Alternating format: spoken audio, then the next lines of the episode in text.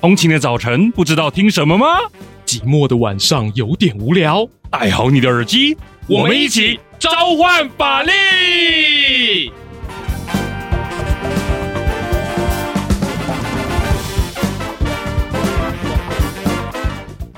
嗨，欢迎回到召唤法力，我是节目主持人王鼎玉，A.K.A. 法白主编。在经过两波的廉价之后呢，哈，大家的脑海慢慢开始哈浮现很多社会议题，开始就重新关心社会的脉动了，真是太棒了。那呢，许多政治人物呢，因应这几波哈这个大家的关心呢，开始不甘寂寞，丢出自己所谓的政见。像是呢，最近民众党总统参选人柯文哲先生就针对政府体制的东西丢出他自己的看法。一下就来，我们先听听他的声音。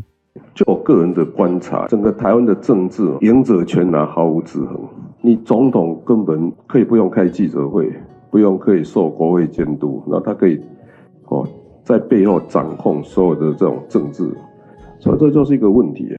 好，柯文哲主席大概的意见就是说，他觉得总统现在这样的一个制度呢，哈，一个是有权无责，赢者全拿，哈。那在这样的前提下，等于是毫无制衡，变成一个独裁的总统，甚至是他哈口中所说的民选皇帝。啊，于是呢，他针对这样的一个现象呢，他就是说，现在的政府运作太糟糕了，因此要这个砍掉重练啊，从总统这样为尊的制度哈，改为所谓哈内阁为主的制度，简称内阁制。但是呢，哈这样的一个改变，我是说把政府体制从 A 改成 B，就好比像是我们把家里面去做一个重新装潢。假设我们家原本是哈走一个怀旧一个呃老派风，那如果要改成这个所谓的哈工业明亮风，那这样的一个转变固然是一个选项。可是我们不会为了改变而改变啊！你不会莫名其妙有一个装潢师傅冲到你家说：“哎，你家的装潢实在是太糟糕了，所以你应该要改成一个 B。”在没有一个任何目标以及手段这样搭配的观察之下，我们怎么会想要把家重新装潢呢？那政府体制的转变也是这样。所以呢，我觉得哈，在讨论要不要把总统为尊的总统制改成内阁为主的内阁制，也许我们得先弄懂现在的政府体制到底在做什么。那先发现现在的问题，也才知道将来要怎么改啊，尤其是内阁制的选项好不好？那么以下呢，就让我们先来弄懂现在的政府体制到底是怎么运行。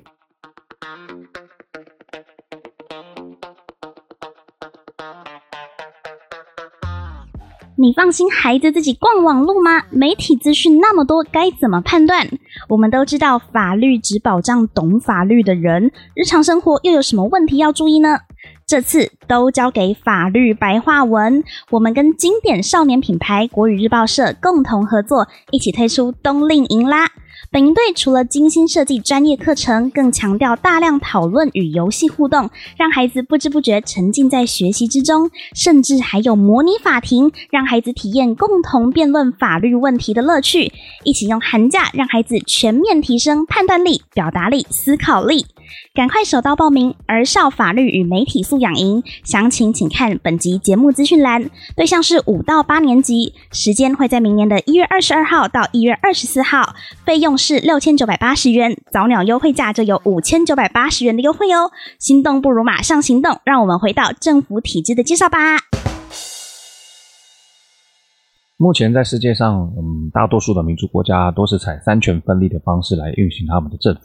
所谓的三权当然就是哈最主要的行政权，它负责大部分政策的执行。那政策后面要有法规嘛，所以会有立法权。那当立法权跟行政权失灵的时候，它要有一个这个权力来做制衡。所以法院会作为一个第三方独立的一个机构来矫正前面他们做的错误。啊，拿到台湾，我们真的是三权分立吗？大家从小时候上公民课，陆续会听到，诶，我们不是有国民大会吗？诶，我们不是有考试监察院吗？诶，我们还有总统，所以有这个三权以外的这么多机关，我们还叫三权分立吗？其实呢，我们这边的三权分立呢，哈，主要是以权力的内涵来做区分。所以，不管在台湾，我们在组织的外观上到底有几个这个单位，哈，举凡像是刚刚讲的考试监察这个国外所没有的一个形式名称也好，但是骨子里，其实不管我们有几个机关，哈，这样的名称，哈，是一百个都没关系。可是它们这个骨子里的内涵，实际上还是会以所谓的三个权力为主。所以在台湾，我们还是以三权分立，哈，这样子为运行的国家是没有错的。好，那我刚刚讲完权力的分配是以三权分立为主，而政府体制呢，就是聚焦在呃行政权跟立法权的彼此的互动。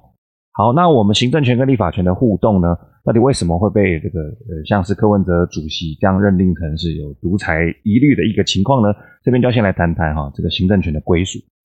行政权就是掌握执行政策的这样的一个主轴，在台湾是谁来这个呃主导呢？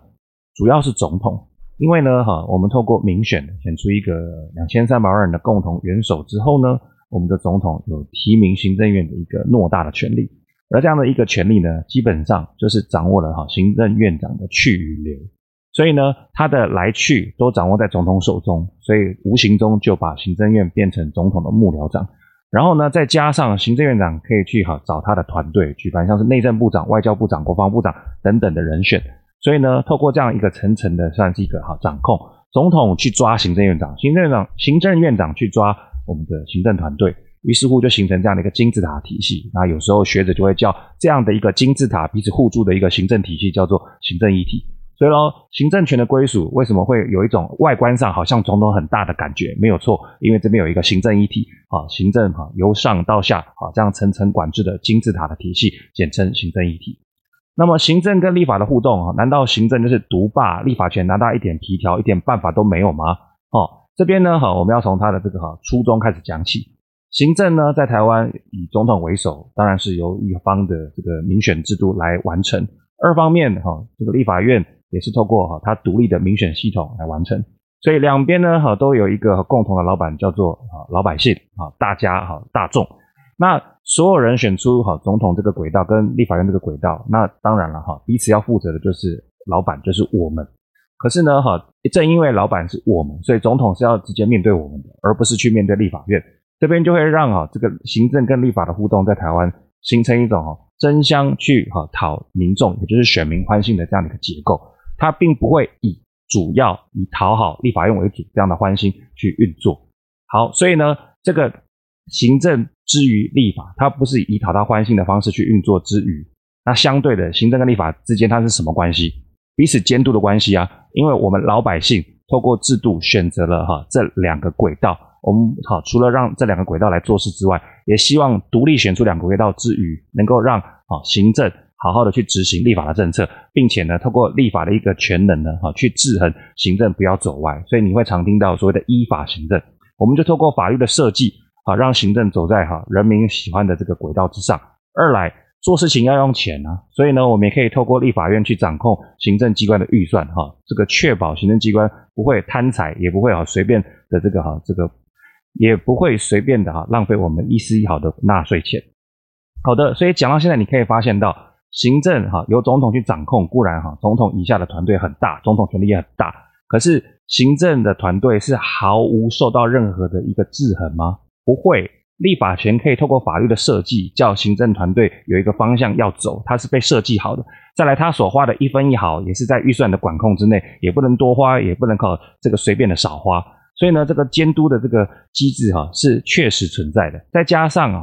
立法院对于行政团队里面的行政院哈、它是有一个非常多的一个问话的机制。什么叫问话的机制？叫来当小孩这样训话，这样责骂。大家在电视上应该常看到。好，行政院长跟立法委员哈，这样两方各执一词哈，彼此在镜头的两边哈，互骂互呛，然后呢，针对这个社会议题或政治内容的哈，这个彼此攻防，如此辛辣的一个对峙哈，就是来自于一个问话机制。那当然了，问话机制如果要详谈的话，就是说在呃我们电视上常看到哈，行政院长跟立法委员这样子互呛啊，互相这个呃讨论的一个画面哈，那个是质询。那至于说在小房间哈，这个针对哈某些条文或者是某些具体的呃。政策来做一个询问或讨论，那个是备询在委员会的部分。好，所以综上所述啊，你可以发现到立法机关对于行政机关的这个制衡，只有预算方面的，有法律方面的，还有执行跟备询方面的，可说是族繁不及备载。那说到底，立法既然有这么多手段可以去牵着我们的行政机关走，那为什么科主席或相关的一个评论会觉得总统没有办法被制衡呢？那是因为哈，前面所讲的那些手段呢，主要是针对行政院团队。那么总统呢，在这个运作之内呢，并没有被涵盖到啊。立法院拿法律去约束啊，行政院以及总统是可以的。立法院哈拿这个预算去限制总统跟行政院团队也是可以的，但偏偏的少了什么地方？少了执行。所以呢，说到底，我们把它抽筋扒骨来看仔细。相关人认为，总统有权力但是没有责任的区块，那个没有责任的区块，也就是不受监督的区块，其实应该是聚焦在他可以在。呃，镜头后面躲起来，他可以当个藏镜人，他可以不要到立法院去被问话。我想这个是最核心的关键。但问题是，总统除了不会被问到话之外，他要不要受法律约束？要。他要不要遵守预算的一个设计？要。所以他毫无监督吗？不是，他只是没有被问到话。那聪明的各位一定会想说，那行政院长等人都会被问话，那为什么总统可以不要被问话？刚前面有跟各位分享，我们老百姓、社会大众选出了哈两个轨道，行政跟立法两个轨道，所以啊，这两个轨道要直接负责的对象都是我们啊，社会大众。所以呢，总统呢，哈，他作为这个国家元首，在这样的一个哈制度产出之下，他要直接面对的是我们，而不是所谓的呃立法院。所以呢，在世界各国采行总统制的前提下，在这样的一个就是以人民为老板的为尊的这样的前提下，其实他就不会把总统设计成要去向立法院做质询的动作。因此呢，哦，我们就会以什么样子作为一个呃算是政策的检讨，就会以立法院监督总统，并且呢，总统透过任期呢，哈，在任期内做好做满之类的哈，来向选民负责。如果选不好，如果做不好，在下个任期呢，就会被哈这个选制给淘汰，大概是这样的模式，所以就不会聚焦在，也不会这个执着于到底要不要让总统去向议会来做咨询的这样的一个声音。这样的声音在其他总统制的国家是比较少见的，因为他们一开始就认识到说，原来总统他就是向老百姓直接负责，所以他就不会设计成要向立法院来问话这样的机制。话说回来，那行政院长为什么要向这个立法院问话？其实是我们宪法条文加上去的，所以。各种应该说，世界各国的政府体制，它有一个原型，有一个初衷，有一个粗的框架。但每一个国家它细致要怎么做，那当然就要看它的这个修宪条文有什么一个具体的设计。我们就是多了一条，比别的总统制国家多了一条这么一个玩法。好。那么说到底啊，既然我们的行政跟立法之间，尤其是立法对于行政这样的一个管制，并非毫无监督，那为什么我们还是会让社会大众偶尔有一种独裁的感受呢？所以这边就要来定义一下什么是独裁，而且哦，我们就要拿这个定义来检视一下台湾现行的运作真的有啊发生独裁的现象吗？这个就要让我们进入到下个部分来厘清。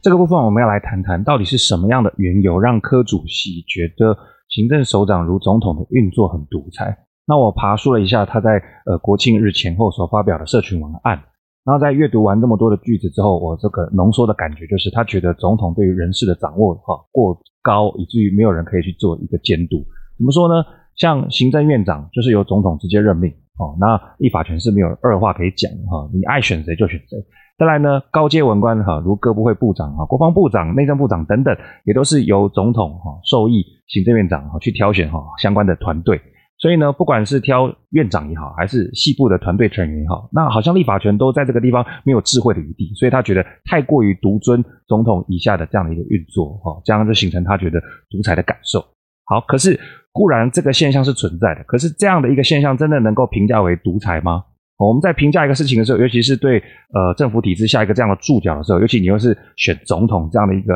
影响社会大众的人物，我们在下独裁这样的注脚的时候，也许就要更持平，拿着学理上常见的标准来做检验，不然的话会沦于一种口号。所以呢，在政治学上，我们常这个认为独裁的标准有几个啊？第一个，没有一个选举存在。那你想嘛，这个中国。他固然哈号称有一些选举，比方说在选他们这个最高领导人的时候哈，大家坐在一个大会堂，然后镜头照下去，大家这个衣冠楚楚，然后说，然后问到说你要不要有其他意见，然后大家都会起身说没有没有的那种哈很神奇的感觉，这真的有选举吗？好，再来第二个，有选举之余要定期哈，你不能选一次这个一世成主顾哈就永远哈当终身不行啊，你要有定期的选举哈，没有定期也是一种独裁的指标。第三个。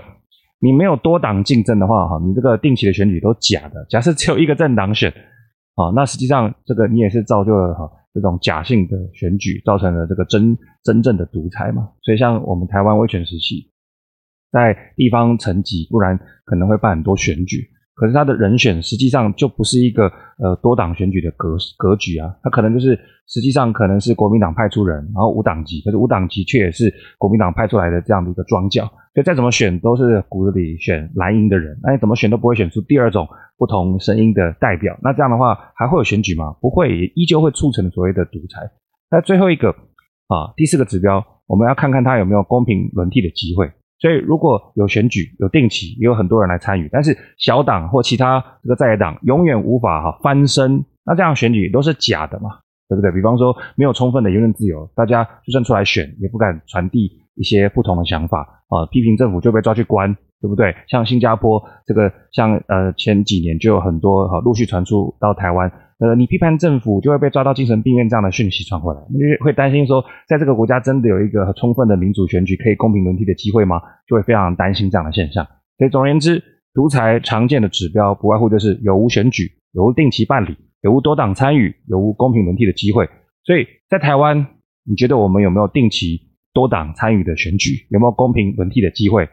总统为例啊，选到现在了，我们是不是已经政党轮替多次？而且呢，哈，每次都有两个党上参加。像这一次，哈，这个有绿的、有蓝的、有白的嘛，对不对？哈，百花齐放，所以哈，大家都有一个公平竞争的机会，还可以批判政府，借此哈来这个争取人民的支持。所以绝对不会是一个独裁的发展。所以说到那么多，不是要为现行政府护航啊，只是说。任何这个人士，包含我自己在内，如果我们要批判政府独裁，我想我们对于独裁的定义或者是这个注脚都要很谨慎去掌握哈，不然只会让这个社会大众陷于一种武断的对立，这样就不太好了。所以话说回来，确实总统团队对于人选的这样的一个一个算是选择啊，总统确实掌握很高度、很纯粹、很自由的一个空间，比较少由这个国会系统来介入，但是。没有受到充分的介入，跟这个制度本身是独裁，我想有一个非常遥远的距离。好，那至于说，哈，听完了我们现在呃政府组织是怎么运作，我们是以总统为尊这样的一个总统制的呃倾向的这样的一个结果，而且呢，那些不受制衡以及独裁的感受是怎么来的？那听完了这样一些哈讨论以及这个归纳之后，大家听到目前为止还觉得有必要针对目前的现象啊，如果有问题的话，有适合。从现在的倾向总统制的模式，把它改成内阁制来做吗？我想啊，这边就要来聊聊说，听完前面的问题，这时候就很适合来铺陈，就是什么叫做内阁制？就让我们进行到下一段。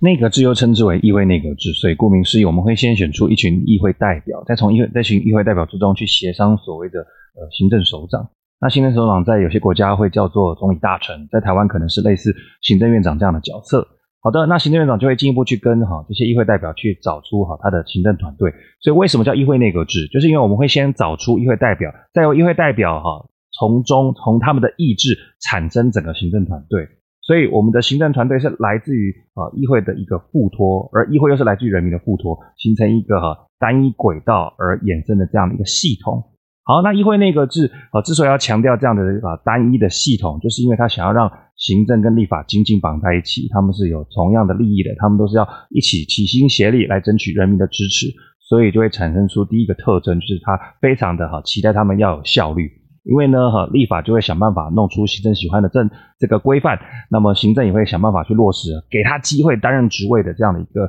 立法的政策，所以就会一起来哈打造这样的效率。二来呢，正因为它是一个单一轨道，而且它的这个最源头是民意代表，他也会希望他的这个老板，也就是人民啊，能够时时刻刻挺他，那也就会哈非常紧盯民意的流动。因而，当民意代表发现民意的流动不喜欢行政团队，他们就会起身去对行政团队哈发出所谓的不信任案，把行政团队拉下台。可是行政团队为了不要随随便便被拉下来，好不容易登上大位，怎么可以这样随便放弃呢？所以行政团队啊也会这个身旁伴有一个武器来防治，也就是所谓的解散案。当立法团队丢出所谓的不信任案，我是随便丢，他们不喜欢，他们也可以用解散案哈逼迫这个国会团队不要好随便来。一旦丢出解散案而且生效了，那这个时候啊立法团队的部门就会哈重新归零，那选举就会正式开始。那所有人都要进驻这样的民意代表，于是乎选出民意代表之后，又会开启另一段的轮回，找出新的行政团队，这样周而复始下去，就是内阁制的运作模式。好，那这个东西我们就可以想出它第二个关键字，也就是所谓的负责。它非常强调要对最新的民意来负责。于是乎，这样的一个强调所谓效率与负责的内阁制，跟现在现行台湾倾向总统制的运作模式有什么差别呢？啊，前面谈到效率负责，对不对？那总统制就是强调制衡跟稳定，为什么？因为相较于哈内阁制喜欢让行政跟立法合一，那总统制的运作模式就是强调分开啊，彼此呢都要各自来自民意的洗礼，各自接受民意的选举。所以这个时候哈，两边他们是想要讨好的是民意，而不是啊这个把聚焦放在讨好彼此，不是这样子的。所以他们哈彼此就会比较倾向是啊呃你制衡我，我制衡你，来让人民开心啊这个这样的一个争宠的动作。那另外一方面。相较于内阁制很强调啊，要配合当下最新的民意哈，一言不合就解散或不信任案之类的。那么我们的总统制，尤其是总统任期是固定的，你当好当满，你几年就是当到下台，除非你做了什么大坏事被弹劾之类的微博，否则就是哈当到啊退下来为止。所以它非常的稳定。好，谈完内阁制的运作以及哈跟总统制的一个简单的对比，我们可以在脑海中形成这样的图像之后。那么哪个制度哈，相较于此比较适合台湾呢？那这边呢，我们要从哈两个角度来回答。第一个，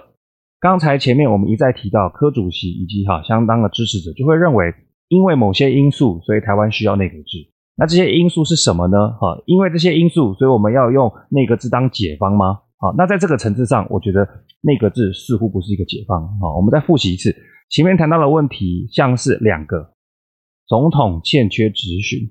所以显得啊欠缺制衡。第二个，总统任命的时候，他没有哈让立法部门来多多同意，所以感觉好像非常独裁。所以既然总统欠缺质询，啊还有任命欠缺同意这些东西，如果可以透过修法让总统多一道步骤就好了，这样就必要了，这样就足够了。这样的话，我们还有必要拉入所谓的内阁制吗？都要知道。把现行的制度在宪法底下设计的这样的框架，把它重新砍掉、重练，变成内阁制，这是要修宪的。我们上次有相当共识的，就是把投票年龄下修到十八岁的这样的修宪提案都没有过了，遑论是要抽筋扒骨的内阁制。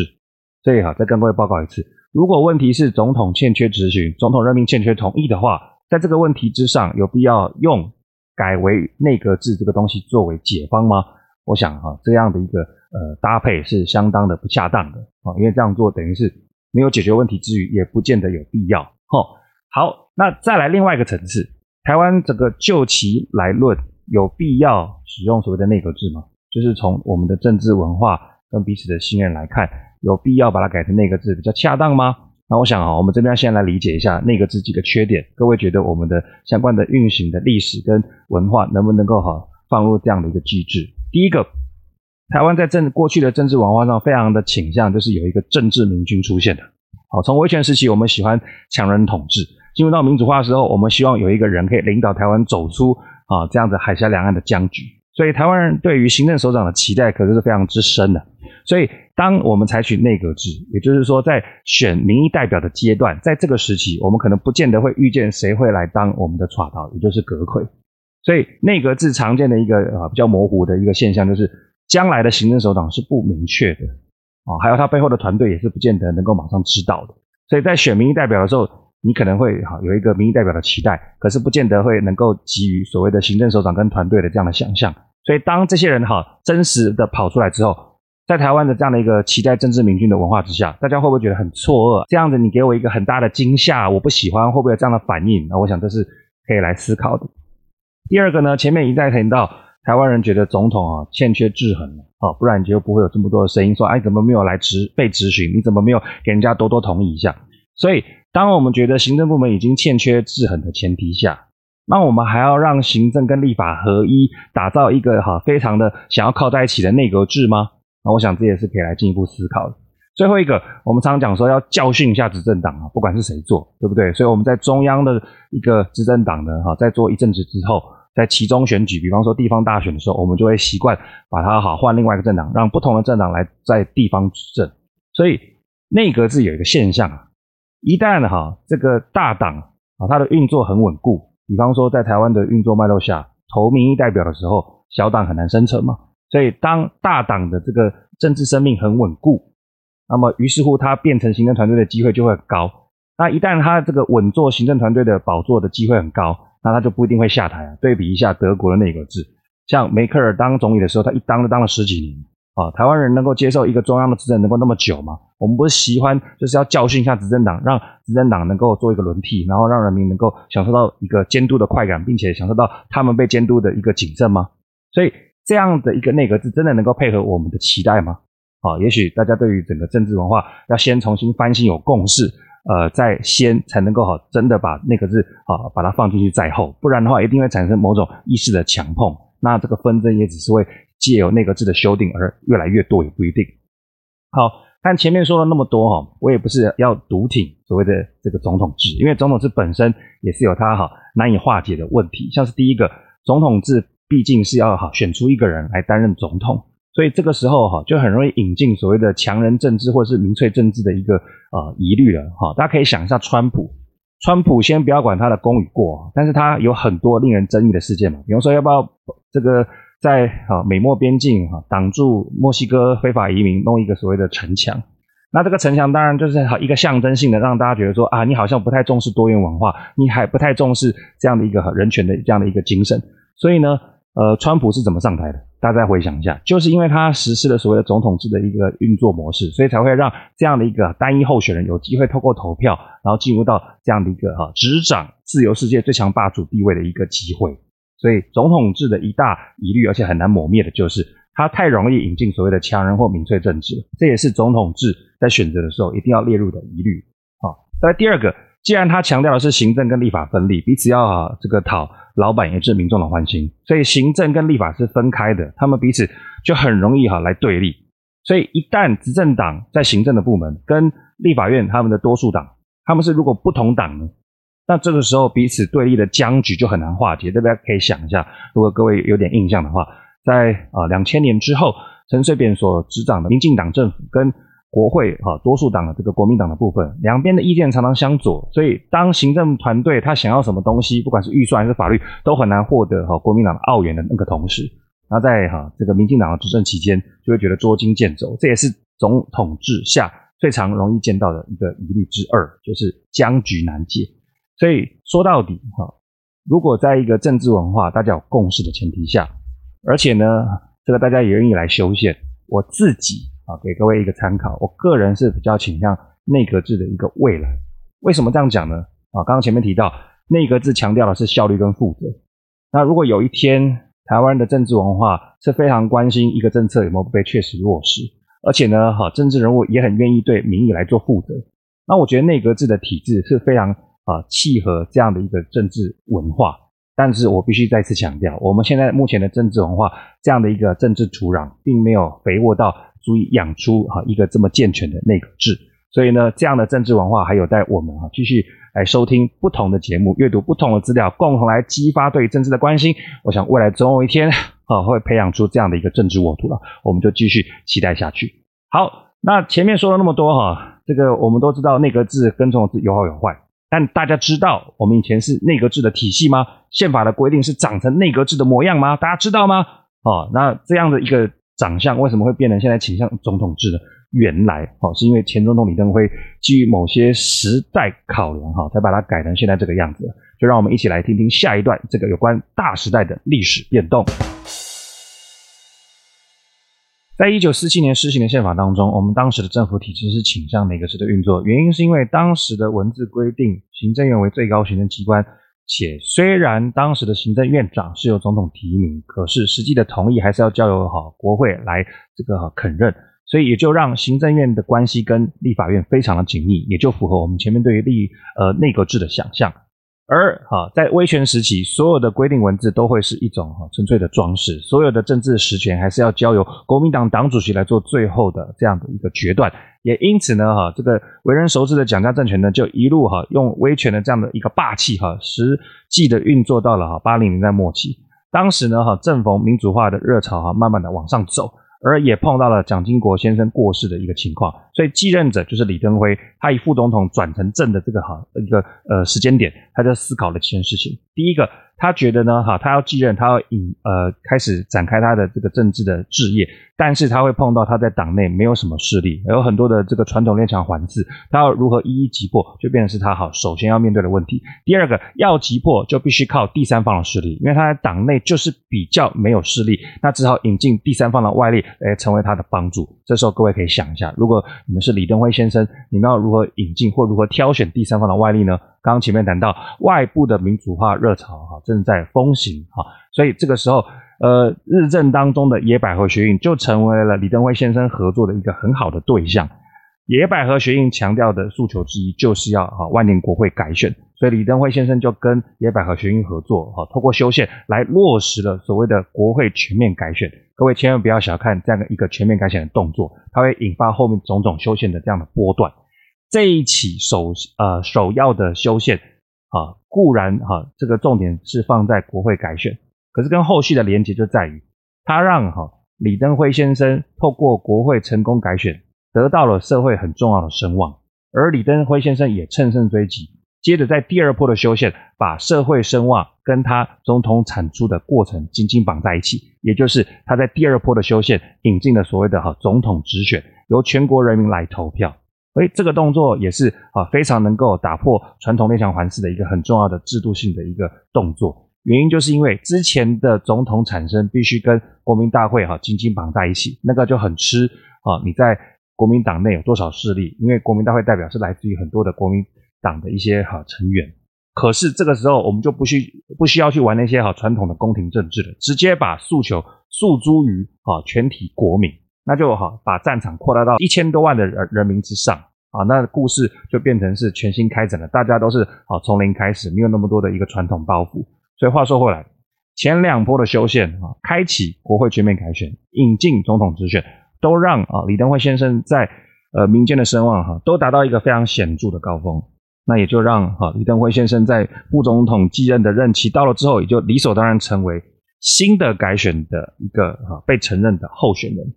而在九六年在担任哈这一波改选之后的呃总统之余，他想要提名他的副总统李连战先生来担任行政院长，可是那个时候呢，好大家也知道民主化。呃，风潮嘛，所以在野党民进党也取得了相当多的立院席次，也就开始产生了哈这个在野党跟执政党某种程度上的宿命，就是要好去挑战执政党的运作，不想要让连战来来担任这样的行政院长。这个时候呢，就让哈李登辉先生觉得很不是滋味，因为他想要呃开展他的一些宏图大业，却受到立法院的干扰，所以他就动了念头，前面修宪让他取得了某些战果，不如再次修宪。把这个战果给扩大，把战局给继续稳定，所以他就动手做了第三波修宪，而这波修宪，也就是让我们在形式上从内阁制转变成啊总统制倾向的一个很重要的关键。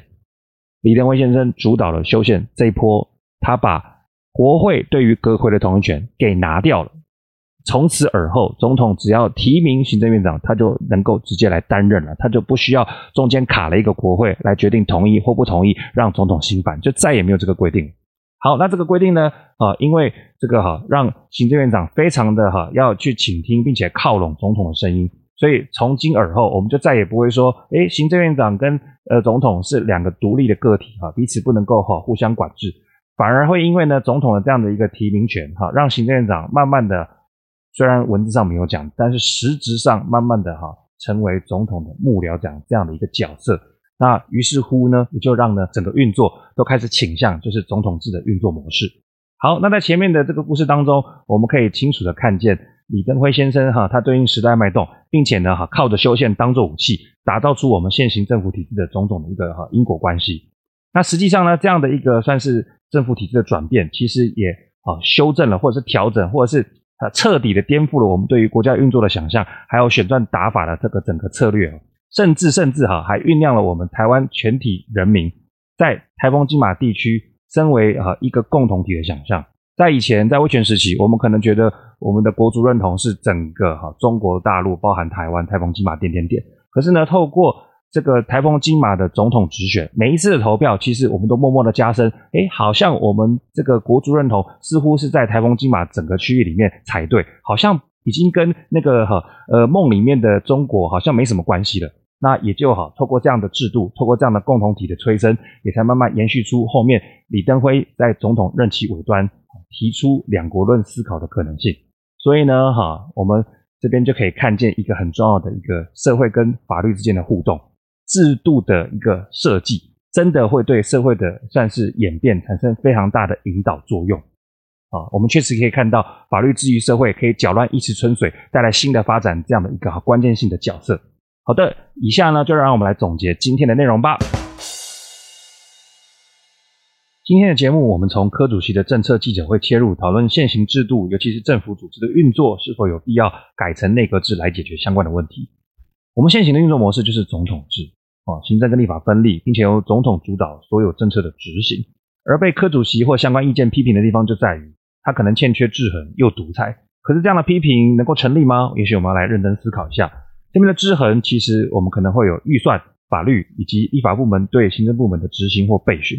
那在质询里面哈，其实我们只是少了对总统咨询的这样的一个管道。不过哈，回顾我们前面所讲的总统制的原理，其实本来就是要让行政部门跟立法部门哈共同分别对啊这个民意来负责。所以也许在制度的初衷本来就不一定想要让总统去面对立法权，也不一定。而话说回来，独裁的部分其实它又不太符合我们一般政治学对它的描述。所以呢，这边独裁可能哈这个经过一番整理，也许会聚焦在独裁的讨论，似乎可能是对比总统在引进相关人选的时候。没有经过立法部门的同意。好的，那么当少了质询跟欠缺同意的这两个问题是确实存在的呃一个状况，那也许我们只要透过修法制定对应的法律来强化这边的漏洞，也许就很足够了，不一定要大费周章把整个政府体制改成内阁制。换句话说，如果总统制的运作是有刚才两个问题，有必要一定要把整个总统制砍掉重练变成内阁制吗？大家一起来想想。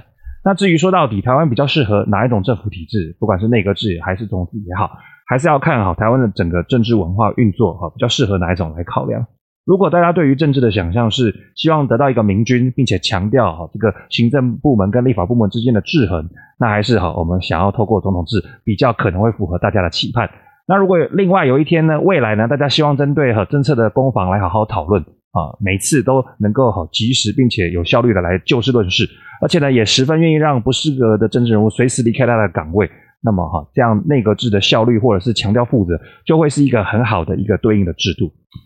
而说到底呢，其实我们本来就是内阁制哈，只是因为呢时代在走哈，修宪要有前人因为种种时代考量呢，哈，把宪法制度修改了，也让呢制度呢哈改变了我们对于哈政治或者是整个选战打法的想象。所以你可以看到，法律永远都跟社会的互动哈息息相关。以上就是我们这一次的哈节目，我是主持人大黑，欢迎大家留言给我，并且经由社群媒体来分享给更多朋友收听，一起来关心整个政府的体制的发展，或者是未来相关社会议题的讨论。召唤法律，我们下次见。